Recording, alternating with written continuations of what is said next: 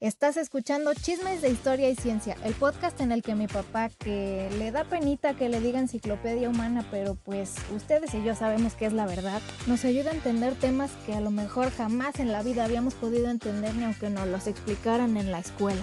Y claro, todo está contado a manera de chismecito para que ahora sí cuando nos salgan este tipo de temas en las series o en las películas, podamos decirle a nuestros amigos, yo sé de qué están hablando. Pero bueno, ya sin más introducción, vámonos al tema de hoy. Hola, hola, bienvenidas y bienvenidos a nuestro episodio número 136 de Chismes de Historia y Ciencia. Y pues el día de hoy, y como siempre, aquí estoy con mi papá Fernando Navarro. Hola, buenas tardes. ¿Qué tal? ¿Cómo andan? Yo soy Ruby Navarro, como ya lo han de saber. Y pues mi papá el día de hoy nos va a platicar sobre un tema que también nos han pedido mucho. Sí, no, nos lo han eh. pedido mucho, pero primero voy a saludar a mi bebé. Hola, Hola pequeño. Hola, papi. Aquí estamos un sabadito, eh, ya pasaron los días santos, así es que se ha tirado bastante hueva. Sí, por lo menos yo sí, ayer, ayer sí que tiré mucha hueva. Sí, y no es que uno sea, pues acá ya saben, bien devotate, ¿verdad? O que sea uno muy santo, uh, pero pues nadie hace nada, entonces no hay nada que y hacer. Aparte están cerradas casi todos los comercios, restaurantes. Eh, Hasta el gobierno cierra ellos, fíjate, ah, son bien devotos, mano. Sí, sí, eso sí, sí, sí, sí muy. Sí, no, hasta se avientan casi el Guadalupe Reyes sin trabajar porque oh, pues están reci, reci, reci. Sí, reci, reci, reci gente muy devota, pues. Sí, no se sabe. Las dependencias de gobierno, entonces, este. Fíjate, y a pues pesar de que es estado laico, sí, ellos su fe es más. Su, su, fe sobrepasa su laicidad, ¿no? Entonces, sí. Así es. Digo, a mí siempre me ha sorprendido, pero digo, wow, pues, no, no, la fe arrastra, pues. Sí, no, así, entonces, este, pues no hay, no, aunque uno quiera trabajar, no puede. Pero bueno, entonces traemos el día de hoy el tema, como ya vieron en el título, es la teoría de cuerdas. Para los que no tengan idea y jamás habían escuchado eso, o lo habían escuchado pero no saben ni qué rayos es, eh, pues, hola amiguitos, yo tampoco. la verdad, mano. Aquí se sabe que el que maneja más la, la cosa de ciencia y eso, pues es mi papá. Yo, este, mi papá es ingeniero y todo.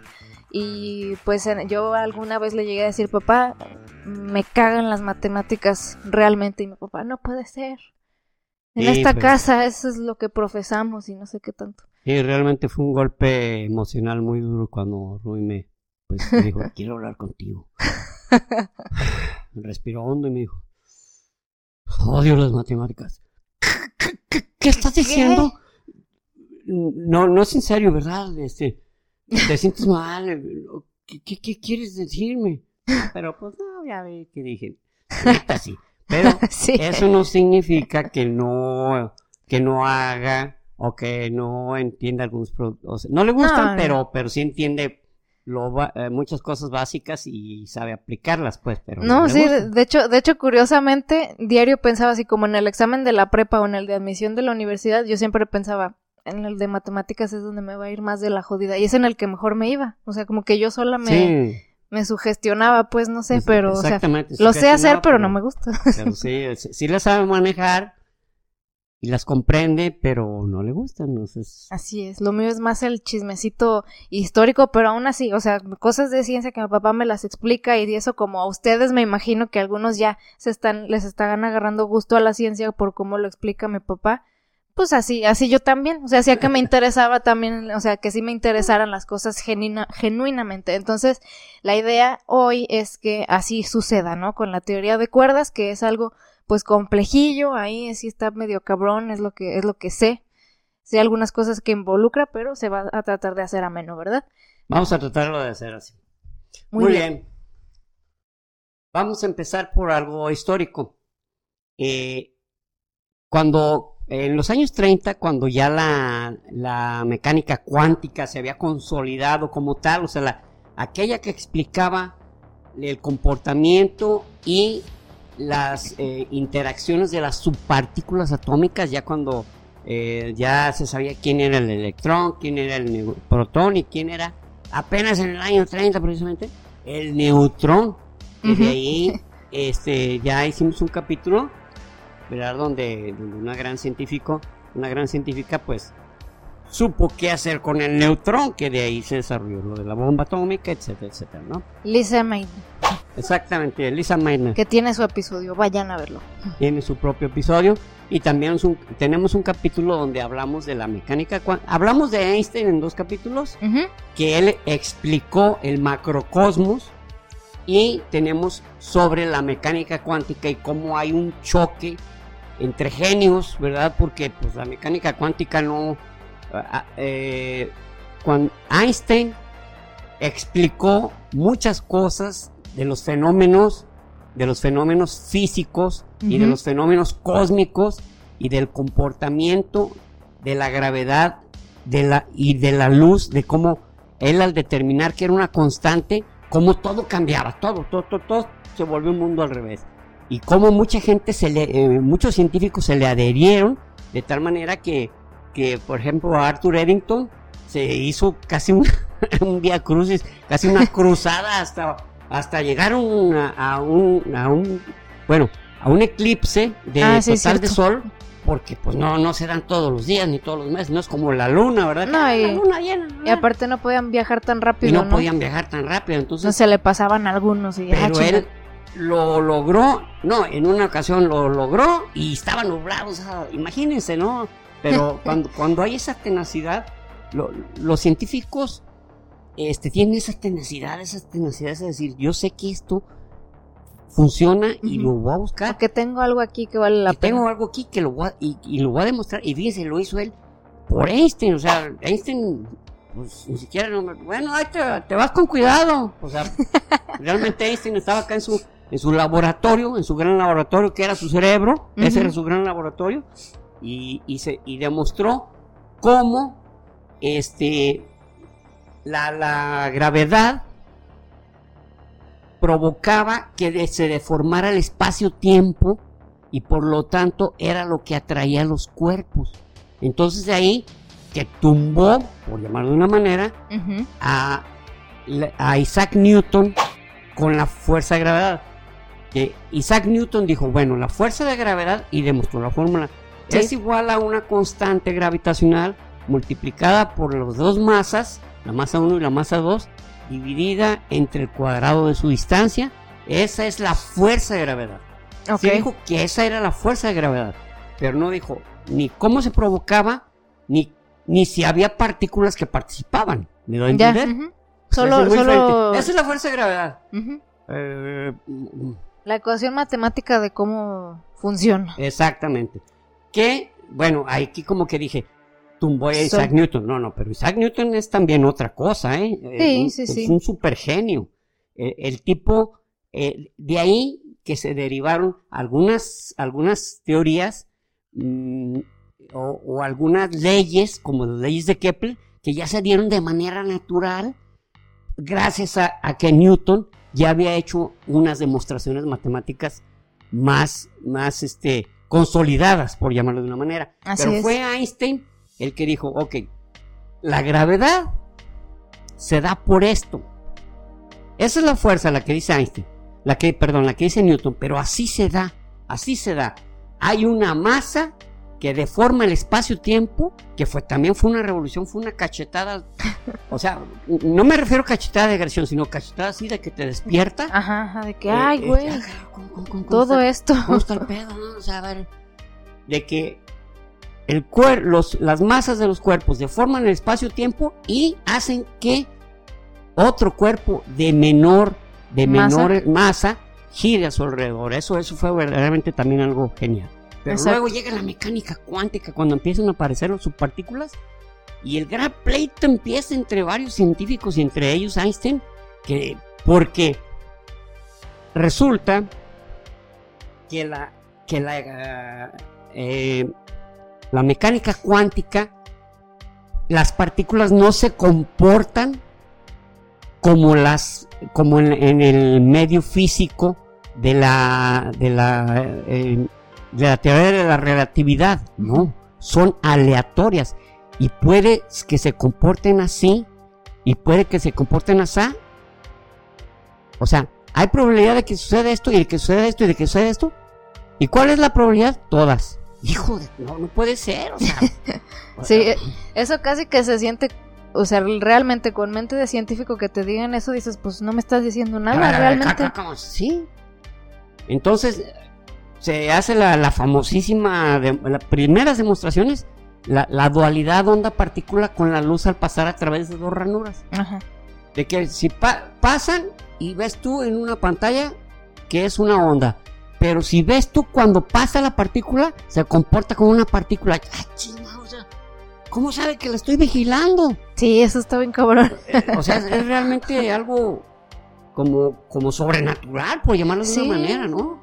Entonces, eh, ¿qué, eh, tuvo que hacerse, como ya les habíamos platicado también en, ese mismo capítulo de la, de la física cuántica, la mecánica, cuántica y de la relatividad, tuvo que hacerse pues como un congreso para ponerse de acuerdo, ¿verdad? Decir, o sea, es que pues, y algunos científicos decían, no, no, esto verdaderamente apesta y otros... Son mamadas así. ¿Cómo le hacemos, güey? Pues entonces dime cómo. A ver, y si yo te lo muestro de otra manera y funciona, ¿cómo, cómo me... Imagínense tener, o sea, que juntarse los científicos a ponerse de acuerdo sobre cómo funciona esto porque yo estoy viendo esto y como yo estoy viendo esto otro y o sea imagínense. Yo yo hice esta, este este grupo de fórmulas que funciona. Sí pero yo hice este otro y también funciona cómo es no manches o sea de, ahorcarse los dos y ya se agarraron a putazos y a seis caídas. Y Einstein era el más el que más se oponía. Decía no no no no ¿por qué? porque Einstein era de los de la, de la idea de que precisamente el encontrar el comportamiento de, de, de, los, de físicos era para poder predecir qué iba a suceder, no, no en el sentido estricto de saber el futuro, sino, sino si yo te si yo doy un golpe aquí, muy fuerte, si lo doy muy fuerte, yo sé que voy a lograr fracturar esto. Sí, o sea, es de saber cómo funcionan las cosas. Pues, se oye muy básico. Pero, sin embargo, ya desde los años 30 ya había ese, ese, ese choque, ¿verdad? De, decir, oye, pues hay una, eh, hay una pugna, hay una pugna entre la mecánica cuántica y la teoría de la relatividad, porque sí, una, una, a nivel macro es el rey, pero a nivel micro no tiene nada que hacer, haz de cuenta que llegas a una fiesta vestido de pordiosero y sabes que tú no puedes entrar. Entonces, Einstein era algo que le frustraba, decía, no, es que aquí, eh, eh, es más, de hecho, creo que lo mencioné, no, sí, de hecho lo mencioné, que Einstein perdió muchos años de su vida tratando de, de demostrar que no podía ser lo que sucedía con la mecánica cuántica y, y, no pasaba, no, no lo logró porque al contrario, cada año se agregaba un nuevo científico o una nueva teoría cuántica que que le demostraba pues que sí estaban correctos, que sí era que sí era un funcionamiento probabilístico. Eso era una cachetada para era un es más era un, una mentada. Una mentada para Einstein. Función probabilística, entonces ¿cómo? Pues sí, a nivel micro sí es esto. Sí. Pero en, en, recuerden que eso era en Europa, pero en la Unión Soviética siempre, siempre ha habido muchos científicos de gran nivel y este también en la Unión Soviética eh, un científico se empezó a preguntar cómo lograr unir esas dos teorías. Entonces él a su teoría, e, este personaje nadie lo menciona, ¿eh? es difícil hasta encontrar información acerca de él. Porque es soviético. Sí. Les hacen lo que lo que le llaman ahorita en las redes sociales el shadow ban, como sí. No, pero aparte, aparte, aparte ahorita, ahorita más bien les voy a explicar también cómo está el asunto. Él nació en 1906 en el Imperio Ruso. O sea, él cuando nació era el Imperio Ruso, en 1906. Sí. Y nació el 29 de noviembre de 1906, ah. en la fecha de mi cumpleaños, así que está fácil saber cuándo nació. Pero en 1938, o sea, cuando él tenía 32 años, él ya tenía, bueno, antes él ya tenía una teoría que le llamaba él la CGH, o sea, C minúscula, G mayúscula y H minúscula. ¿Por qué? La C era de la velocidad de la luz, estaba hablando de la teoría de la relatividad. la G era la, la, la constante de, de- de la gravedad de, de Newton. Y la H es la constante de Planck. O sea, él decía, la teoría de CGH porque estaba tratando de unir las, todas las teorías en un grupo. Entonces él, él empezó, fíjese, de ese, tiempo empezó a, a, a tratar de ver cómo lograr que todas las- estas teorías confluyeran en un punto y que se pusieran de acuerdo y que funcionara, sobre todo, porque de eso se trata, que funcione, no no de que, de que se, ay, dense la mano y digan que son amigos. Ah, sí, no. Y los tipos se dan la mano, pero Bien. "Chinga su madre, ese pendejo. Pero acá él trataba de hacerlo que funcionara. Una Y- explicación para todas las teorías. Exacto. Y en 1938, este, lo, llega la, la policía eh, so- soviética, la, la, la NKVD en ese tiempo, porque no existía la KGB, Mm. y se lo lleva y lo fusilan. Entonces, pero a la esposa le dijeran que estaba prisionero. Y, Oye, pero ¿por qué? Luego te decimos, ¿por qué? ¿Qué, qué pasó? ¿Qué pasó? Que el tipo estaba llegando a un nivel científico en el que estaba provocando envidia entre sus, entre sus compañeros, entre sus compañeros científicos, porque el tipo era un verdadero genio. Ma, Pero yo les estoy diciendo qué pasó porque estoy interpolando lo que le sucedió. Eh, este, en la, en- por ahí tenemos un capítulo que se llama la, la lucha por eh, el- la carrera la espacial. carrera espacial, donde el máximo científico soviético, eh, Sergei Korolev. Korolev, Sergei Korolev, este, cuando llegan los, cuando llegan a, a- Berlín, los, los, el ejército soviético se, se dan cuenta que hay unos, unas armas poderosísimas que eran los, los B2. Dijeron, ¿cómo funciona esto? No sabían cómo funcionaba un cohete, o sea, y se llevan al que, al que podía saber más. Y él dijo, ¿saben qué? Sí sé, pero el que mejor puede saber es otro cuatro. ¿Quién? Llama Sergei Korolev. ¿Y ese dónde está? Pues, pues está allá en... en, en- no Siberia. tenía- está en Siberia, cabrón. ¿Qué está haciendo allá? No, pues es que and- andaba de traidor y, de y, y efectivamente se lo traen de Siberia, de, de las, de las prisiones de, de- trabajos forzados en Siberia, pero el que, el, que, el que dijo dónde estaba era el que lo había denunciado. Ah, pinche vato, mano. Cuando, si ven en, en nuestro capítulo de la carrera espacial, ahí, ahí van a darse cuenta de cómo su propio colega eh, estaban en la época de las terribles purgas con Stalin. Entonces tú tenías que cuidarte de que alguien te señalara de traidor o de que escribiste, dijiste. Porque ni lo comprobaban. No, no, no había ni que comprobarlo. Un vato con- envidioso te señalaba y valiste queso. De ahí también, por ahí un- hay, una, hay un libro que, que, que les debo, que, que así se llama, Los que susurran, que Ah, sí. habla de que, pues de cómo tenés que cuidarte de hasta de cómo, cuáles eran tu- tus gesticulaciones, porque no sabías si con él- si eso iba a provocar tu denuncia. Era terrible, terrible esa Este güey está poniendo cara de que está traicionando. Está man. traicionando, algo está ocultando. Vele este cómo le hizo a la ceja. Eh, eh, eh, Fíjate, fíjate, fíjate. Se me hace que este güey algo trae. Le está haciendo señas a alguien, a algún traidor. Era terrible, era una época Sí, espantosa, espantosa. Los hijos cuidándose de sus propios, perdón, los padres cuidándose de sus hijos, Sí, etcétera. también etcétera. había niños, ¿verdad? Había niños, Sí. había niños que denunciaban. Ah, mi papá el otro día dijo tal cosa. Mi papá está vendiendo tal cosa. O sea, está horrible, pues. Horrible. Entonces, a Sergei Korolev eso le pasó. Su propio colega, viendo la capacidad de él para este tipo de temas, lo denuncia como un traidor, como un tipo que estaba pasando información a los capitalistas. Entonces, yo supongo, ¿eh? No, no, no, no está ¿Comprobado? totalmente comprobado, ni, ha- ni hay un escrito, pero ¿qué podría ser Petrois Bron- Bronstein, que se llamaba este científico? Ujú. Petrois Bronstein, que crea una, que trata de crear una, una teoría que, que, ha- que haga confluir a todas. ¿Qué podía ser él? O sea, era algo estúpido.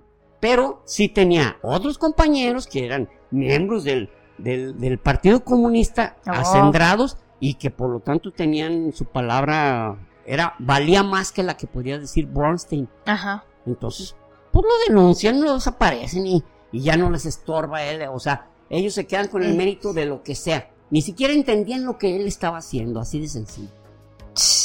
Tuvieron que pasar, tuvieron que pasar casi, eh, bueno, no casi, 30 años para que un, un individuo que sea eh, de apellido Venecia se diera cuenta que en, en el CERN, ya existía el CERN, el Centro de, de- de- de- de Aceleración de Partículas, Órale. el Centro Europeo para la Aceleración, y se da cuenta que hay una fórmula donde en esa, no sé, eh, perdón, a veces ter- en- utilizo términos que no son los correctos, o sea, verifica él en los estudios que se están realizando que hay unas fórmulas que explican lo que tiene que ver con la, eh, digamos, la transformación radioactiva, no transformación, sino el, el comportamiento de las partículas radiactivas. Y se da cuenta que habla sobre vi- vibración. Y entonces este, él se queda como pensando, ah, caray, estas, estas cosas. O sea, él, él lo que dice de inmediato es, si esas vibraciones, si esas vibra- vibraciones pueden hacer que hagan que una partícula, co- como una guitarra, como una guitarra, Ajá. o sea, si la guitarra este, le da su, eh, la tocas en diferentes puntos la cuerda, vibra. tin. Igual Ujú. otros tipos de cuerdas, y dijo él. Si esas cuerdas, si esas vibraciones producen el comportamiento de una partícula subatómica, entonces tendríamos que esas vibraciones serían como las partículas atómicas. O sea, las, esas cuerdas serían como las partículas atómicas. Pero algo, algo que él no le dio un seguimiento así muy profundo, pero lo manifestó. Sin embargo, fue posteriormente hasta que Leonard Susskind, Leonard Susskind, se escribe Susskind, pero en unas partes se oye Susskind, en otras Susskind, ¿no? pero igual yo le voy a decir Susskind. Leonard Susskind este, se da cuenta, le, se- le da un estudio más profundo y digo, ah, caray, si esta vibración, si esta cuerda a nivel subatómico vibra, podría comportarse como un electrón. Y si se comporta, y si se comporta con este tipo de vibración, se comportaría como un protón. Y si vibra de esta otra manera, sería como un neutrón. Y eran las partículas que más se conocían en ese tiempo. Sí. Pero a su vez, ya ah, y otra sería el fotón, que el fotón Pues. es un bosón.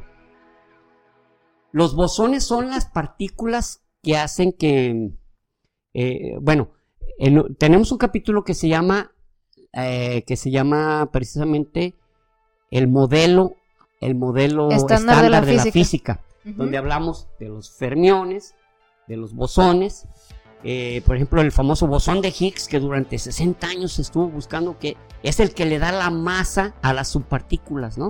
Sí, Luego el bosón, el bosón este W y Z que son los de la fuerza débil y luego eh, el bosón, el, bueno, uno de los bosones es precisamente este el fotón que es el de la de la el de la fuerza electromagnética y el de la luz que es donde participa también el electrón pero el electrón como una partícula pero el fotón es el que te- el que el que transmite la fuerza electromagnética entonces cada cada fuerza tiene su partícula como el protón que es positivo pero a su vez el protón y el neutrón, eso se descubrió después, estaban con otras subpartículas que eran los que son que son los este quarks.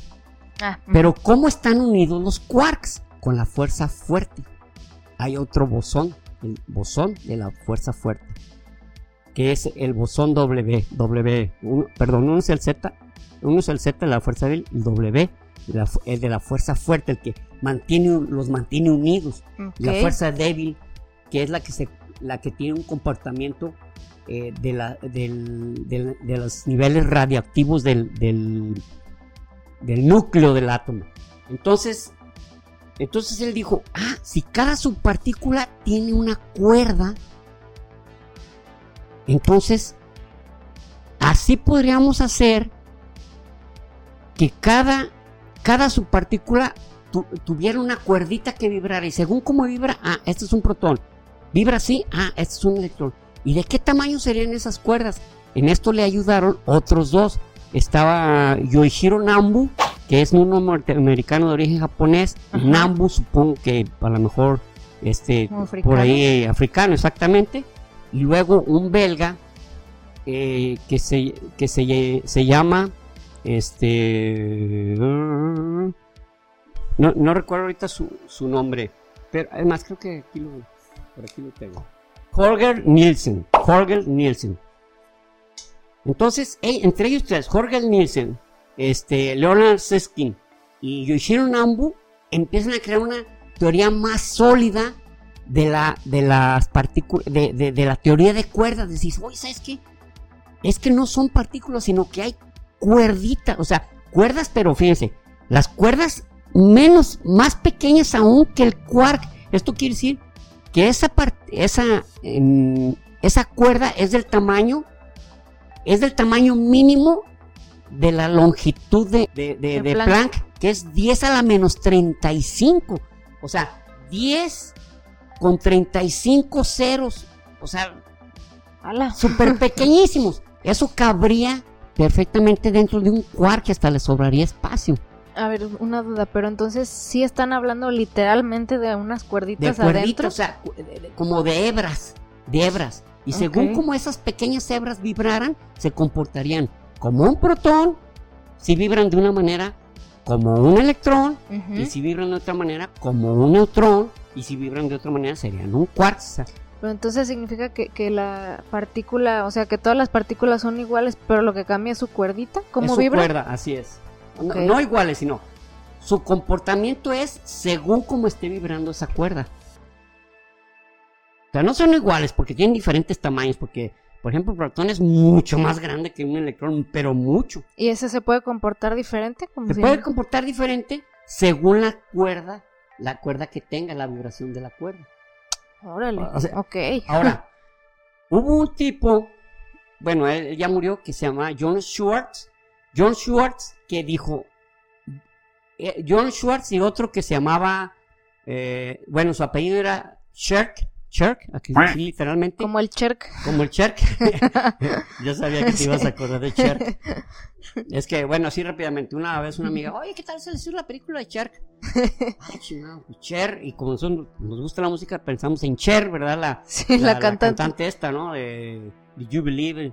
Ah, Ajá. Cher. Ah, ¿hubo ¿algún, ¿alguna película sobre un concierto de Cher? No, Cher, Cher. Cherk. ¿Cuál? Sí, Cher, el, el- como ogro verde. Ah, Shrek. Entonces, como le dijimos, ah, Shrek. Como Entonces, que, ah. como que se sintió un poquito así, como diciendo, ah, o sea, me están diciendo que estoy media tonta para pronunciar, pero legítimamente no que estoy tonta para pronunciar. Estoy tonta para pronunciar, pero era legítimo, no lo estábamos entendiendo. Pero Sí. bueno, por eso yo sé, este tipo El así se apellidaba Sherk. Sherk, Ok. Justin Sherk.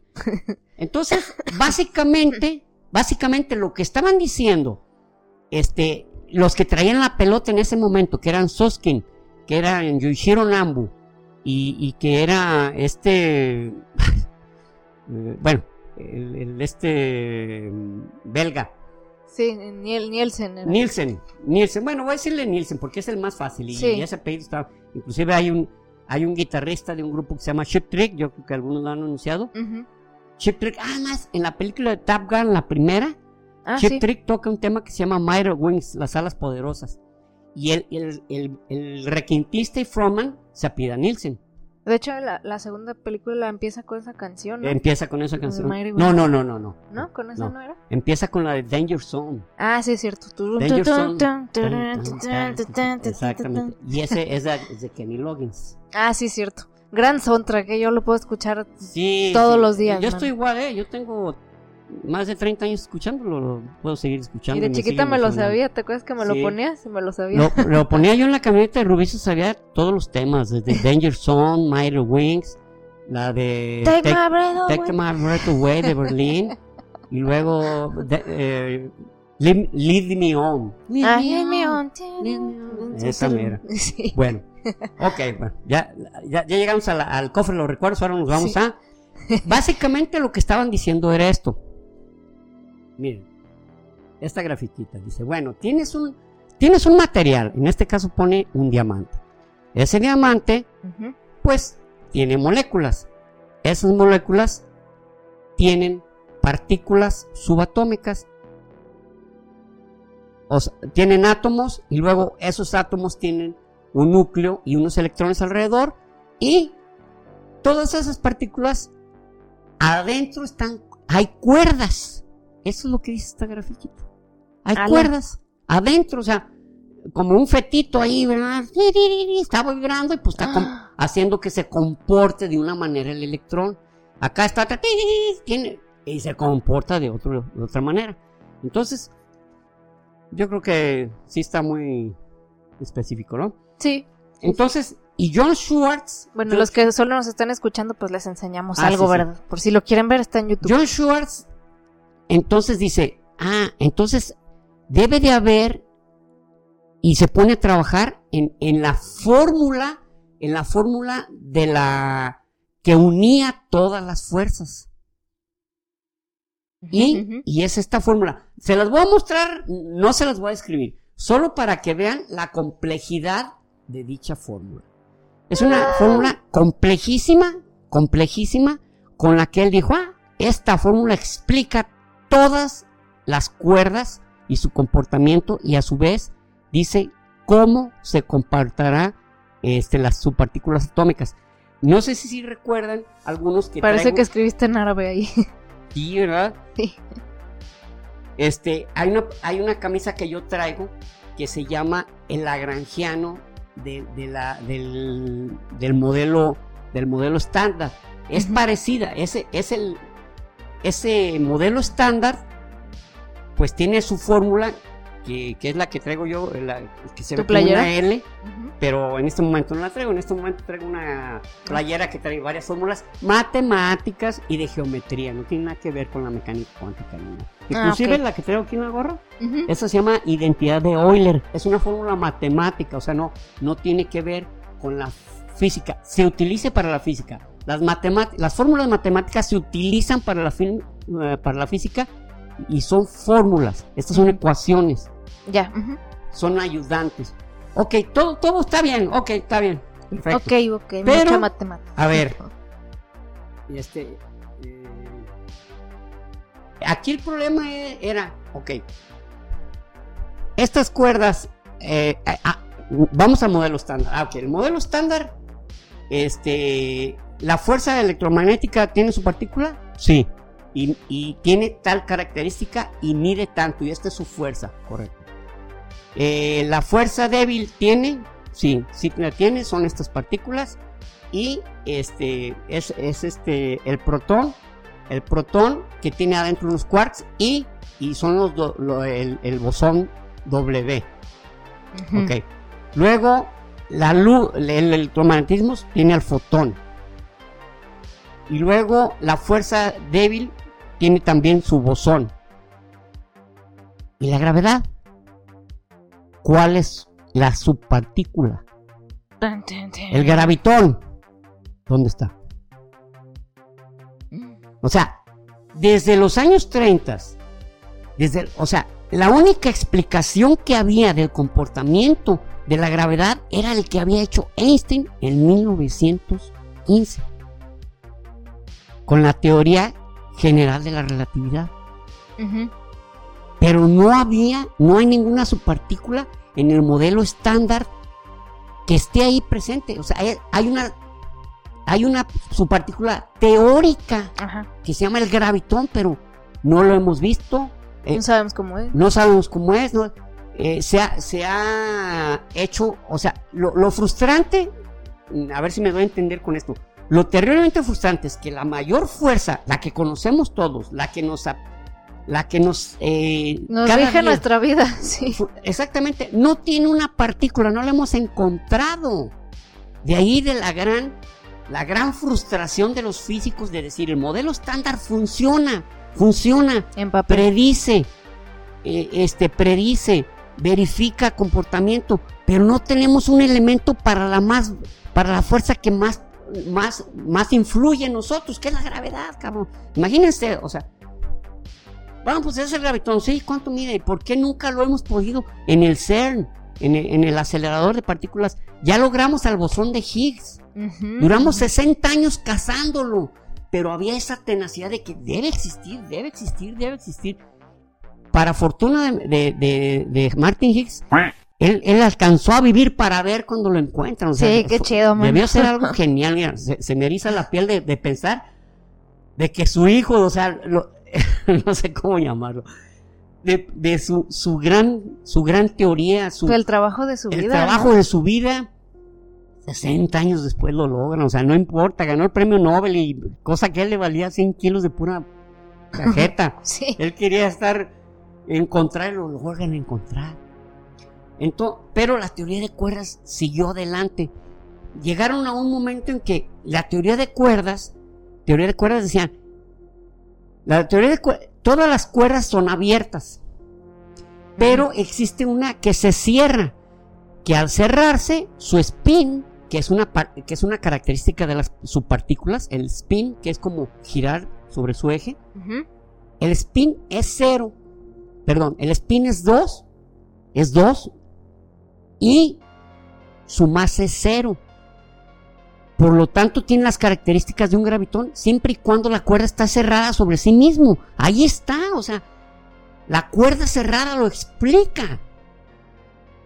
O sea, Diablos. Genial, esto es eh, de fiesta, la chingada.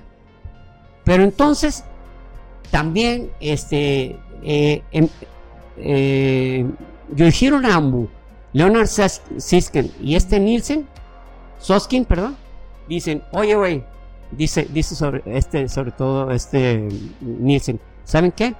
Para que funcione como cuerdas las subpartículas necesitamos nueve dimensiones. Ahí es cuando dicen, valió chingada, nueve dimensiones, ¿de dónde la vamos a sacar? Si tenemos tres y, y Einstein sacó una huevo que fue el tiempo, ¿dónde va a sacar las otras, las otras cinco, cabrón? Cinépolis van en 4D apenas también. Ay. es que es accionista. es accionista y tiene que promover. Vamos en 4D. Ah, muy, muy bien, muy bien. Perdón, es que me la paso cada fin de semana. Ya tengo mi tarjeta de super fanático. Yo apenas ocho estoy. tengo mi, mi tarjeta de fanatiquillo. Fanatiquillo a la cola. Fanaticucho. Fanaticucho a la cola. O sea, dicen paréntesis, ¿eh? A la cola. Sí, sí, sí. A la- al final de la fila. Bien ninguneado ahí. aquí, en, aquí en México, pues cola utilizamos para una fila. para ¿no? la fila. Pero al final de la fila, por favor. ¿eh? Fanaticucho Fanaticucho de pocas. de quinta. Pero bueno, ya verán, ya verán, sangrones. Entonces, dije, "Mm, aquí se acaba". Y para acabarla, entre, entre los que habían, que, que era Schwartz, y los mismos, y, y- y- y quienes siguieron la teoría de, de las cuerdas, se dieron cuenta, no se dieron cuenta, sino que decían, no, es que así funciona, no, es que así funciona. Entonces ya había te- cinco teorías de cuerdas, o sea, lo básico era que, que eran cuerdas que eh, con su vibración, eso era lo básico. Su-. La vibración de las cuerdas provoca que se comporte como una subpartícula atómica. Pero había cinco. Era la, la A1, la 2B, no, la B2, la B1 y la B2. Ahí van tres. A1, B1, B2, la, la este, heter- heterótica, o sea, pinche nombre se oye medio curioso. Ah, caray. La heterótica E8 por E8 y la heterótica SO32. Había cinco, cinco teorías de las partículas atómicas. Digo, perdón, de, de las De cuerdas. cuerdas. Y Mm, eso está- estaban, estaban en un punto muerto. En un punto muerto. Pero en 1995, en 1995, o sea, 25 años después, en, en una, en una esta conferencia en Los Ángeles, pues estaba anunciando de una gran, de una gran conferencia que iba a ser que impartió Robert Witten. Robert Witten hablaba de la teoría de la unificación de todas las partículas, que era lo que estaba buscando desde siempre. O sea, todo lo que venía pasando era, hay que unificar entre las, todas las dos teorías, la mecánica cuántica y la teoría de la relatividad, y que el modelo estándar sea, sea comprendido a través de las cuerdas o a través de otra partícula, o que nos hallemos al gravitón. Ya si nos hallamos al gravitón, ya la, la, la, la esta estándar, el modelo estándar ya se completó, ya la hicimos, güey. Y hemos encontrado eh, varias de las subpartículas teóricas en el, en el CERN, en, en el acelerador de partículas. Pero ese pinche gravitón se esconde, pues. ¿Cuál era la, la, la hipótesis? La hipótesis era que era tan débil, y, sigue siendo tan, pero tan débil su, su interacción, que no se podía. Es como, por darles un ejemplo, eh, ah, hagan de cuenta que de aquí a 20 kilómetros se encuentra el, el, gravitón y que yo quiero medir su distancia y tengo esta regla. ¿Cómo le voy a hacer? Una, dos, tres. No voy a llegar, cabrón. O sea, me voy a cansar. Voy a, voy a, tomar medidas erróneas porque con dos, tres veces, diez, veinte, cuarenta veces que se me mueva, ya no di con la distancia correcta. Exacto. Ok. Entonces, tiene que haber una manera. Y las cuerdas cerradas lo, lo, lo, este, lo lograban, eh, lo lograban pronosticar o, o describir. Pero pues había cinco teorías, ¿cuál entonces era la buena y cuál era la que llega este Edward Witten y unifica todas las teorías con la teoría M. Él le llamó la teoría M. La teoría M, sí. Pero ya en ese momento, Edward Witten lo que dice es, no, no, no hay una mejor que otra. Todas se aplican, todas las cinco teorías se aplican. Pero participa otro elemento que se llaman las branas. Las branas son elementos bidimensionales donde las cuerdas inician y terminan. ¿Sí me, ¿sí me va a entender? Es como si tengo este papel y tengo este, este otro, vamos a poner que estos dos papeles. Ajá. Y están unidos y están unidos por las cuerdas. Estas son las branas y las cuerdas los unen. Están pegadas ahí. Entonces, las branas puedes tener dos, dos cuerdas que están unidas ahí, o una punta de una y junto a una punta de otra. Pero aquella brana, perdón, aquella, aquella cuerda que es tan débil que no, no logra unir ninguna brana, esa es la gravedad. Es la teoría de la gravedad porque es la cuerda cerrada. Por su, y es débil y su interacción es muy débil, muy débil. Por eso no está unida a ninguna brana. Pero ¿qué se necesitan? Otras dos dimensiones, 11 dimensiones. Ahora sí, ay, ay, bueno, ok, bueno, 11 dimensiones. ¿Dónde están las demás?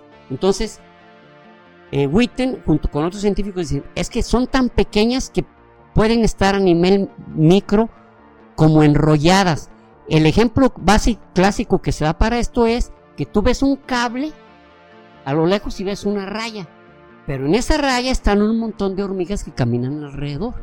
Para ellas, la dimensión es grande, para nosotros es una raya. Entonces, esas partículas, esas dimensiones están como enrolladas en sí mismo. Entonces, efectivamente, todas las teorías de las cuerdas aplicaban y todas las teorías de las cuerdas cabían dentro de la teoría M. Que claro, la, pregunta inmediata es, oye, ¿qué quiere decir M? Está sujeto a la interpretación que cada quien quiera. Y unos decían, ah, quiere decir misterio, ah, es mágico. En México, ah, son mamadas. Tu mamá. Y, o sea, así lo dejo como la teoría M, pero era el gran, se puede decir el gran hito, el que, el que, el que todos esperaban. Ay, cabrón. Entonces, todas las teorías de cuerdas aquí están aplicadas, aquí se aplican. Y pero había otra cosa. Al tener 11 dimensiones, había, había que no explicar, sino, sino que había que verificar que con la cantidad de, con la forma de la participación de las cuerdas y la cantidad de dimensiones en las que se desempeñan, puede llegar, esto ya lo mencionamos, llegar a que haya este unos eh, se llaman variedades de calabillao. Las variedades de calabillao son como como lo ¿cómo se llaman estos estos mm, hechos de papel de esta técnica japonesa? ¿El origami? El origami. Eh, son como, son como, como figuras origami, los que tienen, que son 10 a la 500.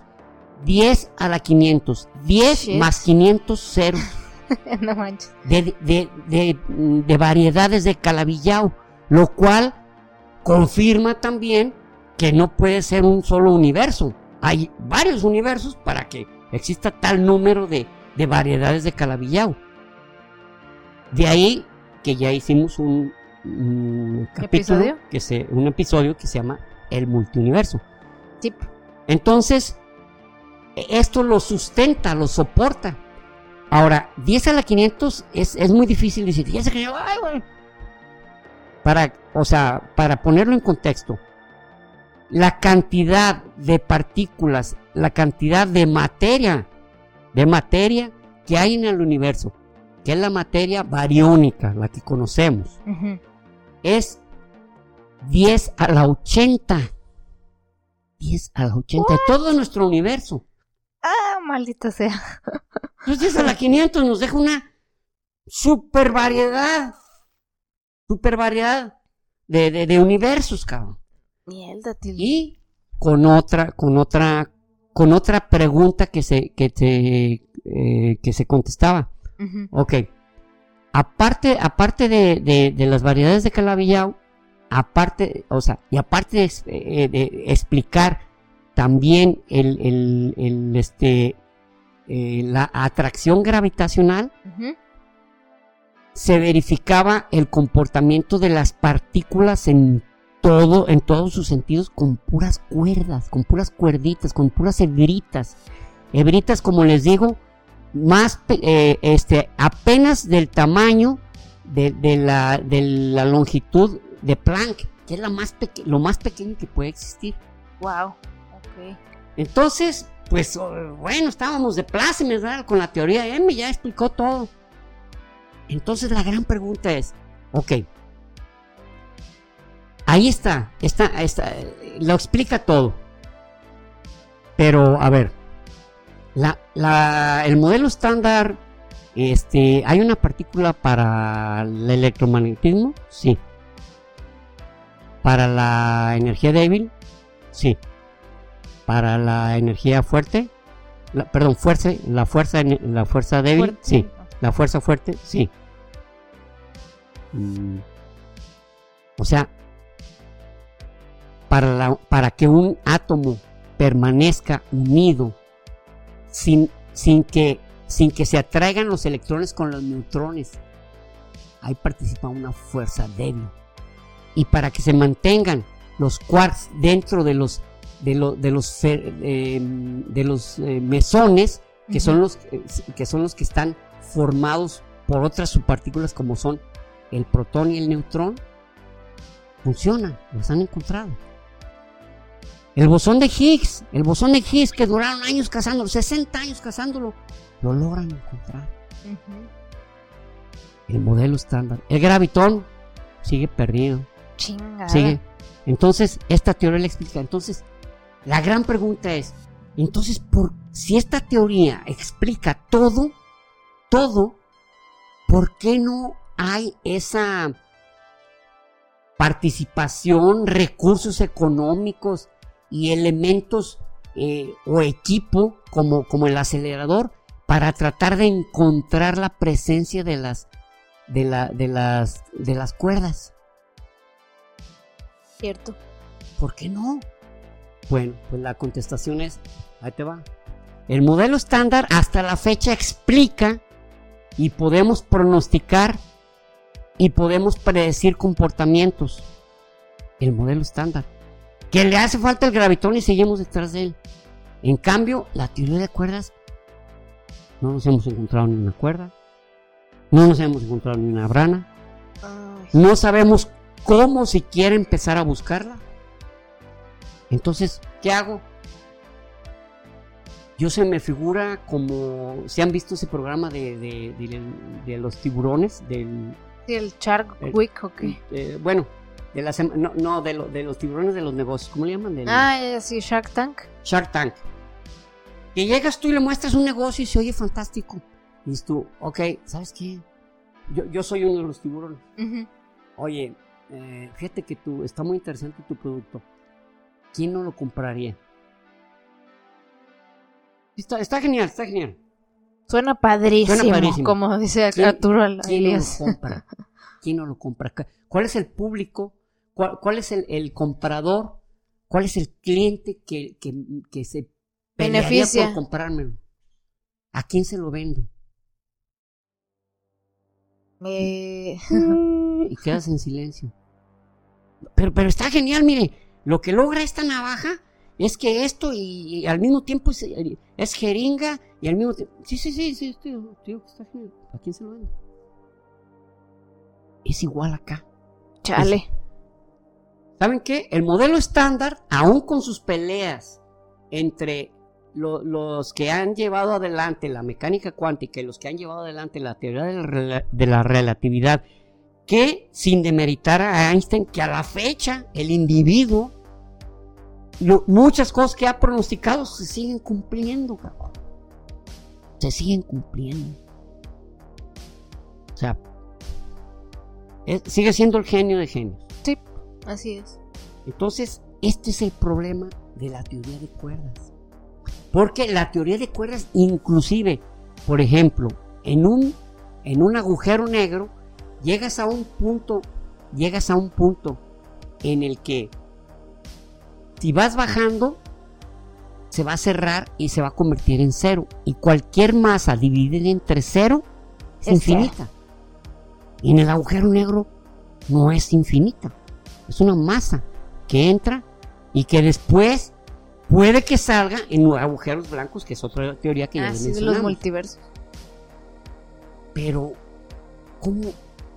Si sí, actualmente la, la- la teoría de la relatividad no logra explicar eso.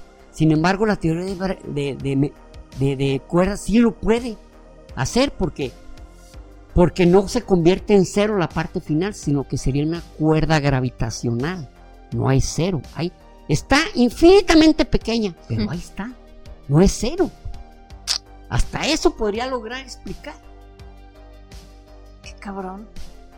Pero, ok, Pero, está ajá. bien, está bien. Tu teoría está chingona. Pero ¿saben qué? Seguimos con el modelo estándar. Por eso le meten lana a seguir buscando partículas en el modelo estándar.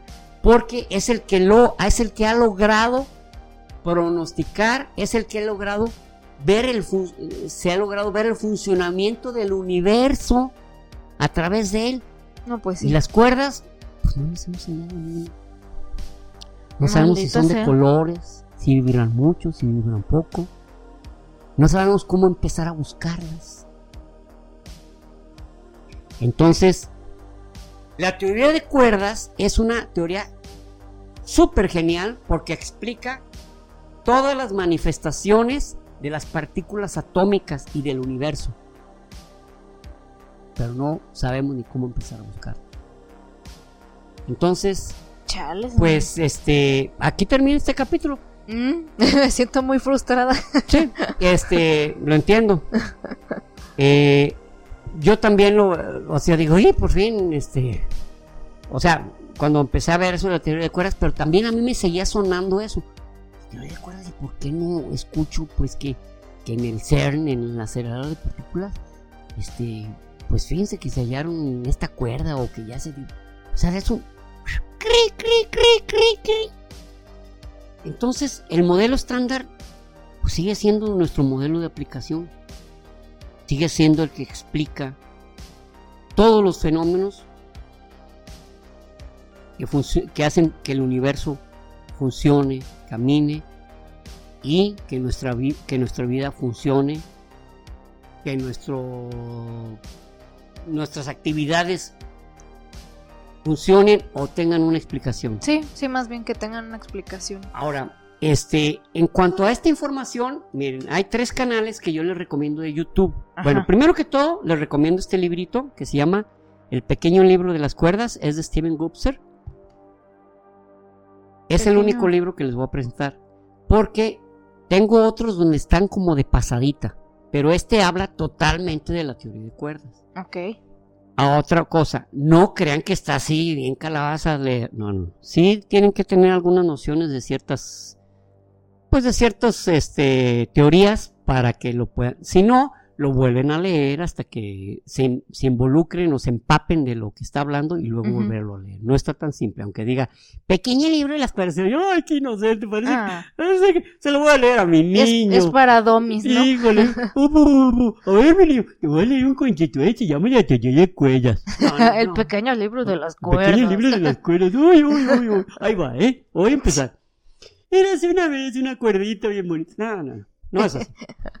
Ahora, en, en YouTube está Javier Santaolalla, que, en, varios, en varios capítulos habla sobre la teoría de cuerdas. Está. Paul Bertrand, que es un tipo genial y que habla sobre la teoría M. Yo creo que también hay un, una- un capítulo de Javier Santaolalla sobre la, la teoría M, pero creo que el que mejor la explica es Paul Bertrand. Luego está el de este José Luis Crespo, el de Quantum Fracture. Ah, sí. También hablan sobre la teoría de cuerdas. Y hay otros, pero ellos tres creo que son los más, los más geniales, los más explícitos y los que más cono- conocimientos tienen al, re- al Nice. respecto. Entonces, pues esto es eh, nuestro capítulo de ciencia y que hablamos sobre la teoría de cuerdas, que era un capítulo que nos habían pedido algunas personas, "Oye, ¿cuándo hablas de la teoría de cuerdas? Y dijimos, no, sí, vamos a hablar, sí, vamos a hablar. Entonces, yo mi preocupación, como bien lo sabe Rubiera, era no, no enredar las cosas. Traté de ser lo más Se enredaran posible. las cuerdas. Enredar las cuerdas, porque hay unas cuerdas bien enredadas que mejor ni se las explico. Pero quiero- traté de ser lo, lo más explícito posible. Y, Lo más eh, también sencillo posible, ¿no? Pues sí, exactamente, lo más sencillo posible. Esa es la palabra correcta, lo más sencillo posible. Y pues, muchísimas gracias por su atención. Y Sí, si- y, bueno, los, los que ya sabían de la teoría de cuerdas, si esperaban una conclusión, un final feliz de cuento de hadas, pues no lo hubo. Este, creo que Edward Witten hizo un gran trabajo porque ya de- después de desde 1972, perdón, 1974, hagan cuenta que estaban empantanados ahí. Fue él el que le dio un nuevo aire fresco, pero igual 1995, no hace tanto, hace vaya casi 30 años. Pero este no ha habido otra otra nueva teoría, otra nueva explicación que induzca o que otorgue un nuevo camino más fácil, porque ahorita sabemos quiénes, cuántos, cómo, pero no sabemos por dónde empezar a buscarlos. Ese es nuestro Chale. problema. Entonces, ¿qué hace la ciencia? La ciencia no se queda sentada, esperando. ¿Sabes qué? Ahorita lo que ha funcionado es el modelo estándar de la física y seguimos con eso. Pues sí, pero entonces, o sea, hay teorías o han habido teorías que todo en papel funcione como esta, pero que después se revocan. No, no se revocan. No se revocan porque siguen funcionando en papel. Es más, algunas teorías. eh, eh, El mejor ejemplo es el bosón de Higgs. 60 años en el Ajá. papel.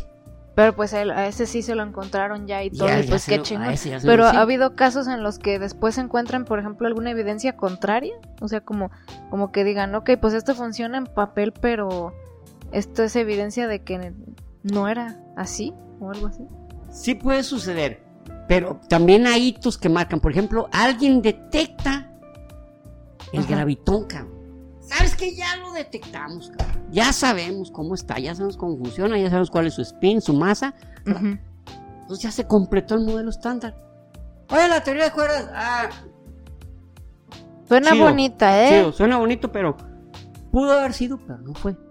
Ok. Ahora, ¿qué hay algo que olvidé mencionar.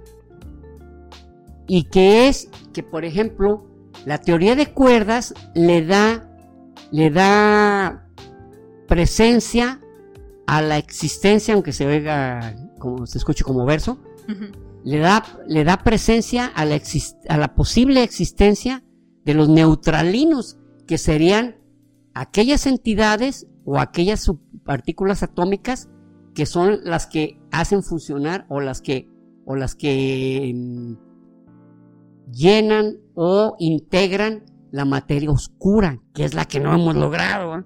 Y el neutralino es el candidato más, más este, básico, digo, el más este, apto. apto o el que mejor se aplica y tal vez la teoría de cuerdas lo pueda encontrar o, o, lo pueda demostrar su existencia. Si es así, entonces hagan de cuenta como, como en las caricaturas. Acá están todos y luego, oye, encontraron el neutralino otra vez la teoría de cuerdas.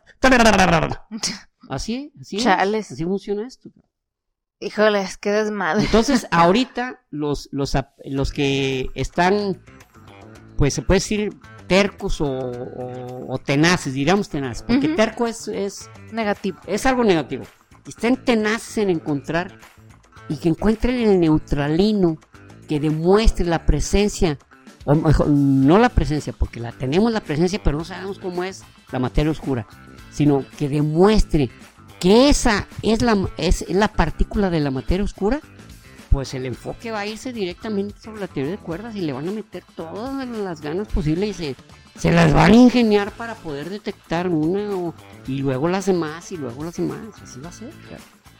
Pero, pues sí. Esto es como una carrera contra el tiempo. No, es más, no es una carrera contra el tiempo porque los físicos, los, los científicos no llevan, no llevan así la, la, prisa. Mm, Sí. O no tienen algún, algún deadline, como dicen. Exacto. E, e, ellos dicen, ¿sabes qué? Nosotros seguimos trabajando. Lo que salga primero es lo que le vamos a tomar. Entonces, si, si alguien, como les mencioné hace un momento, se encuentra el neutralino, pues van a pasar de lado las cuerdas, ¿no? Porque ya el modelo estándar estaría absolutamente completo.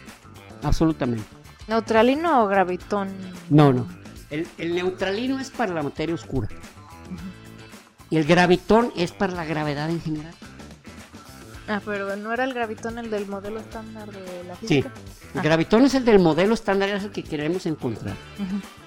Pero lo que me refiero es que si la teoría de cuerdas demuestra la existencia, la demuestra eh, eh, del neutralino como la, aquella partícula que interacciona en la materia ah, oscura, entonces van a decir, oye, espérate, espérate, Esto también es un...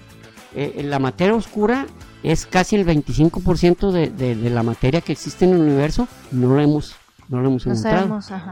Entonces, pues yo creo que vamos, vamos, vamos yendo por aquel lado porque pues, ya no la demostraron. Sí, exacto, eso sí. Ay, pues qué cabrón, qué, qué frustrante, la verdad. Eh, pues eh, es frustrante pero yo imagino, por ejemplo, cuando esta tercia, que fue la más famosa, que Leonard Susskind, este, Nielsen y, y Yoshiro Nambu, fueron los que le metieron, le metieron, le metieron tiempo y una cosa y otra les caía de frustración y le seguían y le seguían y le seguían hasta que llegaron un callejón sin salida, hasta que, pues aquí quedamos atrapados ya.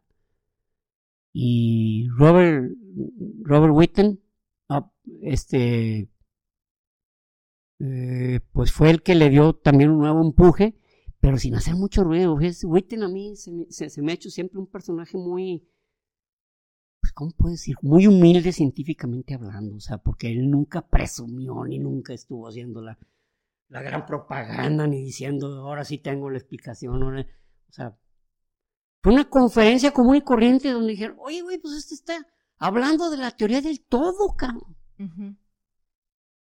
Y sigue siendo un, un, un misterio con M. ¿Por qué le puso teoría M? Oye, pero ¿por qué te ah, para que quien lo interprete como él quiera? No, no sabemos todavía por qué, o sea.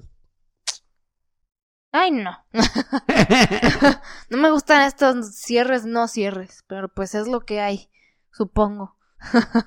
me, hace, me hace sentir un poco insegura con la ciencia. La ciencia siempre me, me protegía y me daba explicaciones. que, bueno, que de hecho que de hecho la ciencia, la ciencia sigue diciendo, esto es, esto es lo que nos da sustento, el modelo estándar. Sigue funcionando, sigue explicando los fenómenos. Con él seguimos, Sí, sí, pues sí. con él seguimos. O sea, mientras tanto, esa, es otra, esa otra teoría de las cuerdas se oye bien, pero sigue siendo indeterminada. Por lo tanto, no le dedicamos el tiempo, no le metemos recursos, no generamos aparatos, como por ejemplo el Atlas, el Atlas que es un, uno de los aparatos del CERN, Ah, sí. que es donde se generan las colisiones, cuesta millones de euros, ¿no? No le metemos lana, le metemos lana a lo que vamos a la segunda. Lo que está funcionando. Sí, sí. Claro que sí. Pues ahí estuvo la teoría de cuerdas. Si alguien tiene información que complemente, eh, ya saben, aquí nos la pueden dejar en los comentarios. Pero antes que todo, nos vamos a los saludos. Y el primero es para user KJ7CC7ZY7C. Se Mm. nota que él no escribió ese usuario, sino usó el primero que le generó ahí YouTube, que le dijo, pues este es tu usuario, mano, y Este así. es tu usuario. Échale. de, de robot, y si quisiste. Échale ganas, échale ganas, vamos, vamos, vamos. Sí. Tú puedes, tú puedes. Eh, eh, nos dijo que si para que lo saludemos hay que corregirnos. Porque una vez le mandé un saludo a alguien que me corrigió, eh, que me equivoqué en el número de episodio cuando lo publiqué. Y que nos dijo, ya me gané un saludo y pues sí, sí le mandé su saludo. Pero no significa que, que ese sea el, el método. Sí, Es-. Como han visto, pues les mandamos saludos a los que nos comentan o los que nos tienen alguna sugerencia de tema o alguna Que nos inviten a su país. Ajá, que nos platican alguna anécdota que pasaron con que- el podcast o, o- o del que tema nos- que hablamos. nos, mm, dicen cosas agradables porque hay, hay maneras de corregir y hay unas que son un poco groseras. Entonces, Sí. no tiene sentido ventanear a nadie por eso, ¿verdad? De pronto a veces lo hacíamos, nos quedamos, pero dijimos, bueno, pues es inevitable esto, ¿no? Que no Pero- son comunes, ¿eh? No, no, no. Es rarísimo que salgan algunos, ¿no? Como en este último, en primer capítulo sobre Hernán Cortés, Este, un usuario dijo que me puso que no sabía hablar y yo le escribí, ¿sabes qué? Tienes razón, no sé hablar. ¿Por qué? Porque no tiene sentido Engancharse. engancharse, porque ese día efectivamente estaba yo como anda, no, no andaba en las condiciones adecuadas y andaba petardeando mucho. Entonces, si él fue la primera vez que, que se integra y ve, y ve eso, dice, no, pues quiere decir que no, que diario está así este tipo, ¿no? Diario está petardeando, diario está tartamudeando, diario se está atorando. Entonces, pues no, no tiene sentido, este, pues molestarme con él, ni tampoco decirle, pues, tu, ma- tu madre, güey. Inclusive el nombrecito, le decía Rubí que tiene un nombrecito así de persona así como muy, un tanto Petulante. petulante, es la palabra. Así como soy chingón 3000. Sí, pero o sea, bueno, a veces a veces sí hacemos el comentario como de alguien que nos deje algún mal comentario porque cuando se puede sacar alguna eh, pues no, no lección, pero a lo mejor tal vez algún aprendizaje de ese tipo de comentarios o también a veces eh, pues para poner poner límites o para establecer cuál es nuestra manera de, de pensar sobre eso, pero pues o sea, justo no, la verdad no hay casi nada de malos comentarios. Ah. Entonces, más bien es darle foco a los comentarios chidos y a los que nos comparten cosas padres, ¿no? Y hay correcciones muy importantes. En ese mismo capítulo, para que vean lo errático que andaba, en Ah, ese sí. mismo capítulo, una persona me hizo el gran favor, nos hizo el gran favor de corregirnos y decir, Santana no era manco, le faltaba una pierna, y sí es cierto, o sea, no sé por qué me quedé yo con la estrofa, estrofa del, del El himno nacional, pero él, él le faltaba una pierna, era cojo, y nos hizo el gran favor de corregirnos, y, lo estoy mencionando porque se supone que estamos dando información y no desinformación, en eso sí tenemos que ser más este, disciplinados. En, si di- di- dijimos una información incorrecta, no, pues tenemos que corregirla, porque eh, es- estamos pensando que es un, pro- es un, es un este, programa informativo y damos una información incorrecta, alguien puede sostenerla. No, no, no. Ahí decía que, que Benito Juárez era güero, cabrón. Háganle como, no, pues no, no, tenemos que decir las cosas como son. Sí, exactamente. Entonces, bueno, ahí, ahí estuvo esa fe de ratas, ¿verdad? Que tenía, Exacto. que más bien no tenía una pierna. Y fíjense, yo en ese momento sí perfectamente le entendí que no tenía brazo, pero no sé por qué yo tenía instalado que no es. tenía brazo ni pierna.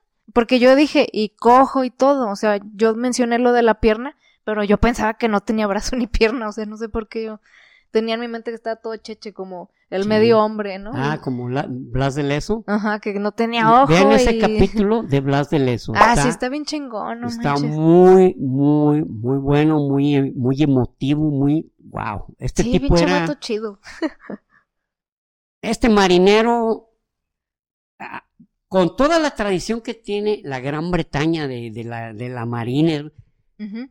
con este cuate no tuvieron nada que hacer. Y hagan de cuenta, era una, era un pequeño contingente, pero él, él, la presencia de él era, la que- era lo que cambiaba todo, ¿no? La, la batalla de Cartagena, entre otras batallas. Sí, si les gustan las historias acá, que Muy haya épicas. acción, piratas, este, marineros, eh, drama, todo lo tiene, o sea, parece de película, no sé por qué no, hay, no ha habido películas de ese güey, está chido. Y no se habla tanto de él, fíjense, pero sí vale la pena, ¿eh? Sí. Blas de Leso, Las de las- el medio hombre. Muy bien, entonces el siguiente saludo es para Olga Martínez. Eh, nos dice que, que platicamos la historia muy chido y que Ah, ojalá gracias, que ojalá hubiera botón para dejar mil likes. Ay, Olga. Qué chido, gracias Muchas Olga. Gracias, Olga. sí, muchas yo gracias. también pienso que ojalá hubiera botón para dejar mil likes, estaría, estaría padre, nos ayudaría mucho. Pero ustedes no, no crean que tienen que, que si le aprietan muchas veces es mejor, no, porque si le aprietan una vez y luego otra vez se quita, dije, se quita el like, sí. el like. Con uno está muy bien, Pero si nos entendemos, dejan, lo- entendemos cuál es tu, sí. Tu, tu objetivo y, y es muy halagador, ¿eh? Sí. Muy halagador. Muchas gracias, Olga. Y ya por último, eh, es para Samu Juárez y así tres puntitos porque se corta el usuario, pero nos dejó un comentario muy padre que no podemos dejar pasar. Nos dice que nos escuchó desde el inicio, pero no comentaba porque no le gusta afanear, o sea, así como de que, de, ay, qué chido, así como hacer comentarios de, cuando al, al- cuando ves tipo a alguien famoso que te, que eres su fan y, ajá.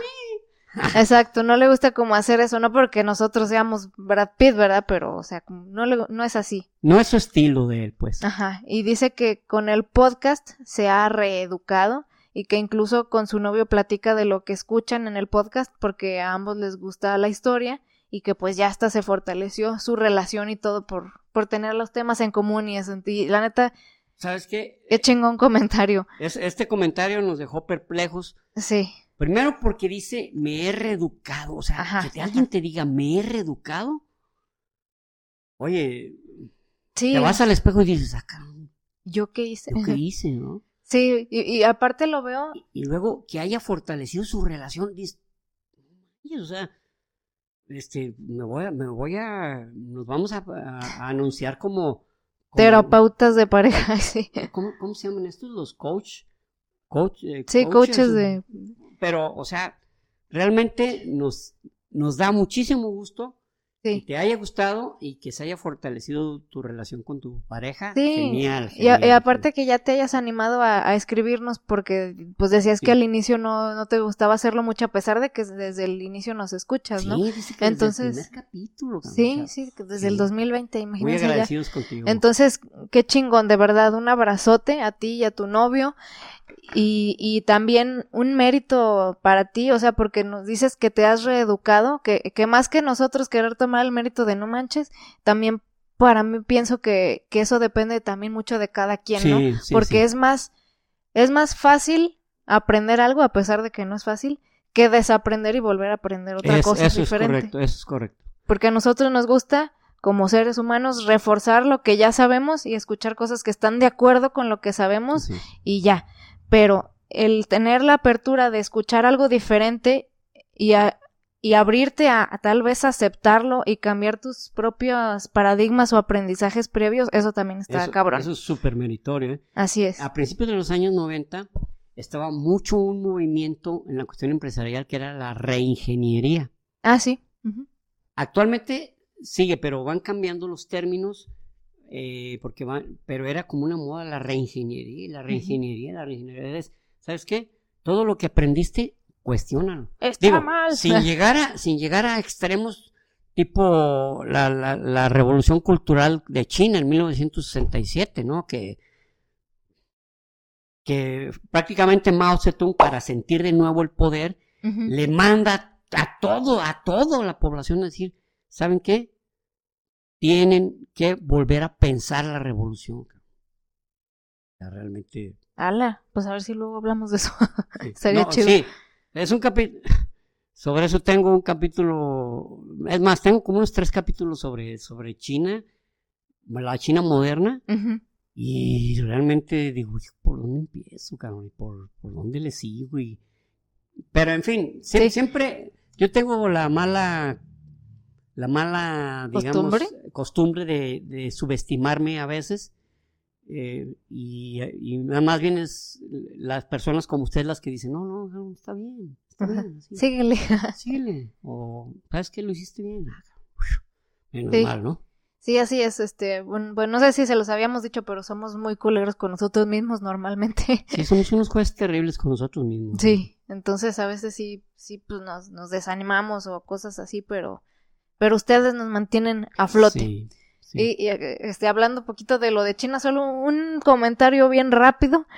Si han salido anuncios, si les han salido anuncios en YouTube de un espectáculo chino, como un, como, no como un circo, es como una obra de teatro, no sé si has visto que, ay, no, no me acuerdo ahorita el nombre, si se los pongo aquí en YouTube cuando me lo encuentre, este, eh, es un culto, sépanlo, es un culto horrible, este, traen un show por todo el mundo y lo anuncian y, ay, que, que vean la, el esplendor de la, de la China previa al comunismo y oh, oh, así mm. como bailes muy tradicionales de los chinos y eso, pero es un culto. Bien jodido. En fin, si quieren luego les hablamos un poquito de eso también o lo incluyo, lo incluyo como un paréntesis en algún episodio de China que tengamos. Pero bueno, entonces ese es el final del episodio. Eh, si llegaron hasta acá, ¿qué emoji eh, nos van a dejar?